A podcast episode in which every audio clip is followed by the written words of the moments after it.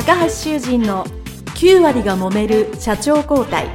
2代目社長のための事業承継の極意。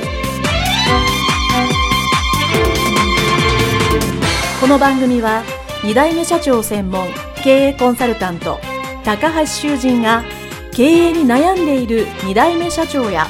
これから社長になる後継者に向けて経営力を伸ばし会社を引張れるリーダーシップを身につけるための番組です。これまで数百社をコンサルティングした実績から2代目社長ならではの悩みを知りその解決のための独自理論によって2代目社長もまた従業員も幸せに仕事ができることを目指した内容です。皆さんこんにちは。事業承継コンサルタントの高橋修人です。今回は後継者のリーダーシップのタイプ別特徴、その対応について4回シリーズの第2回です。今回は行動派タイプの組織、もしくは先代現経営者。そういう場合、後継者さんがそれぞれ3つのタイプでどのようにすればいいかについてお話をしていきます。リーダーシップの3つのタイプは前回お話ししましたので、改めて確認してまいりますと、1つ目が行動派タイプ、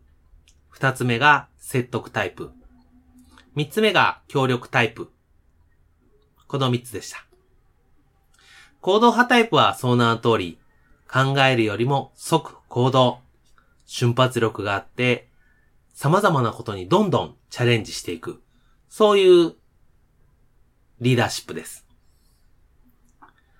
そして説得タイプはですね、その名の通り、考えて行動する。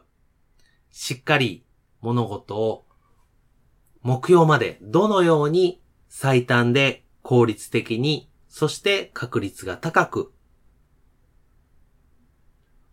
すればいいかと。いうことを得意にしているリーダーシップです。そして三つ目が協力タイプが、多くの人、自分ができることは少ししかないんだけど、多くの人、それぞれ違う人の能力であったり、チームワークで、着実に会社を伸ばしていこうというですね、堅実で安定思考。人の力を借りれて、かつ、人をうまく乗せる。ですね。気持ちを伝えれたりする。そういう得意な協力タイプです。では今日はですね、先代、もしくはその従業員、社員が行動派タイプが多い、そういう組織に皆さんが次の社長ですね、後継社長として入ったらどういうふうにすればいいかということについてお話をします。まず一つ、最もいいのは、同じ行動派タイプですね。皆さん、もしくは後継社長さんが、同じ行動派タイプであれば、非常にいいですよね。同じタイプ同士は非常に相性がいいので、今までの組織の価値観とか考え方とかルール、非常に引き継ぎやすい。考える前に即行動。あれもこれもしよう。失敗もするけど、その分たくさん成功する。やってみひんとわからへんやん。みたいな。実践派みたいなですね。そういうタイプですね。えー、後継者さんとかですね、組織としては当然、そういうのがね、組織の継続性としては、社長のタイプが一緒っていうのは素晴らしいことだと思います。少し気をつける点として、やはり同じタイプの人材ばっかり会社にいるというのはですね、一体感が出て非常にいい反面、もし何か、その一つの考え方価値観では解決できない問題が生じたときに、弱さ、脆さを露呈することがあります。ですから、行動派タイプから行動派タイプですね、バトンタッチをした場合、後継社長がですね、ある程度組織が落ち着いてからで結構なんですけども、説得タイプとか協力タイプの人材を補充したり、そういうものをですね、えー、管理職であったり経営幹部に登用することによって、行動派のスピードとか行動力は活かしつつも、何かの時にですね、それをこうカバーできる人材を用意しておくということが大切だろうと言えます。そして二つ目、行動派の先代から説得タイプのですね、渡った場合、どういうことになるか。というとですね、これは後継者、後継社長さんが説得タイプなので、先代、もしくはその周りにいる行動派タイプですね、なかなか伝わりづらい。ですね。というか、えー、逆にですね、なんでこんなに考えて行動しないんだと。セット型タイプは考えて行動するのが得意なんですけど、その皆さんはですね、組織はどんどん行動しちゃうと。無駄が多いなと。なんでちゃんと考えてやらないんだと。ということをですね、後継者自身が結構不満に思ったり、イライラ感じたりするんですよね。まあ、ただしですね、逆に、後継者さんが発信するその効率とかスムーズにしよう。無駄をなくそうというのはですね、行動派の人ももちろん考えてるわけですね。考えてはいるけども、まあ、それを具体的にどうするか考えるよりも行動したいので、これ説得タイプのですね、リーダーは、じゃあ、こうしたらいいんじゃないと考えるの得意ですから、この人はより良くするにはどうしたらいいだろうより効率的に成果を出すために用意したらいい、どうしたらいいだろうというのを考えて、それを一緒に考えたり提案したりやってあげるということによって、その行動派の皆さんのですね、従業員さん、社員さんのスピードは変わらないんだけども、効率を上げると。そういうお手伝いができるとですね、非常に信頼が高まるんじゃないかな。また、もう一つはですね、その、成果、結果が出ることに対して管理するのは、この説得タイプっていうのは非常に得意なので、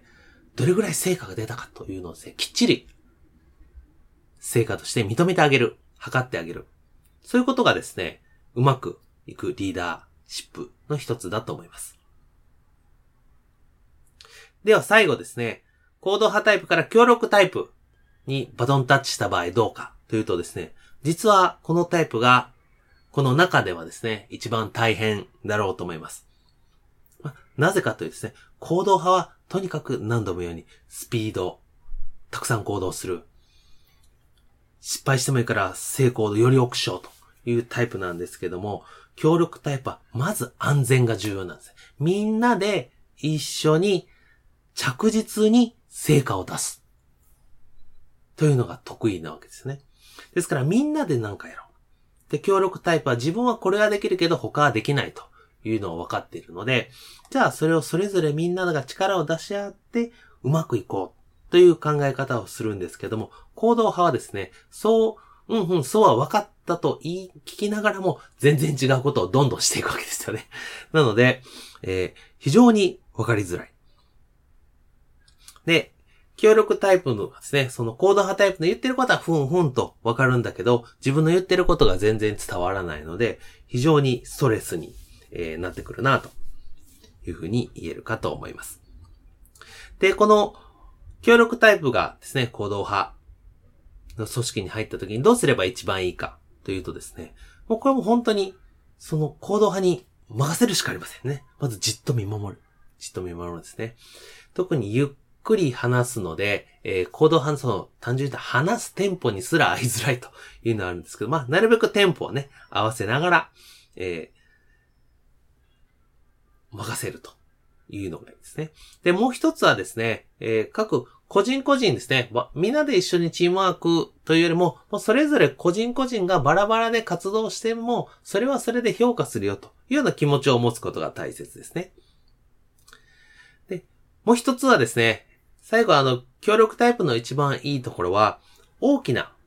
夢とか希望とか、そして、えー、皆さんの安全とか安心とか、そういう気持ちの部分ですね。そういうのをですね、うまく伝える能力というのを持ってますから、えー、コード派は、まあ、ともにすると成果成果でですね、ちょっとギスギスした 社内になるかもしれないので、それをうまく和らげる。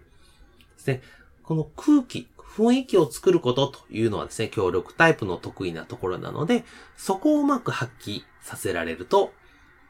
バトンタッチしてもですね、行動力は変わらず、いい組織の形が目指していけるかなと考えております。はい。それではですね、えー、後継者のリーダーシップのタイプ別特徴とその対応についての第2回、これにて終了したいと思います。次回も続きますので、ぜひよろしくお願いします。ありがとうございました。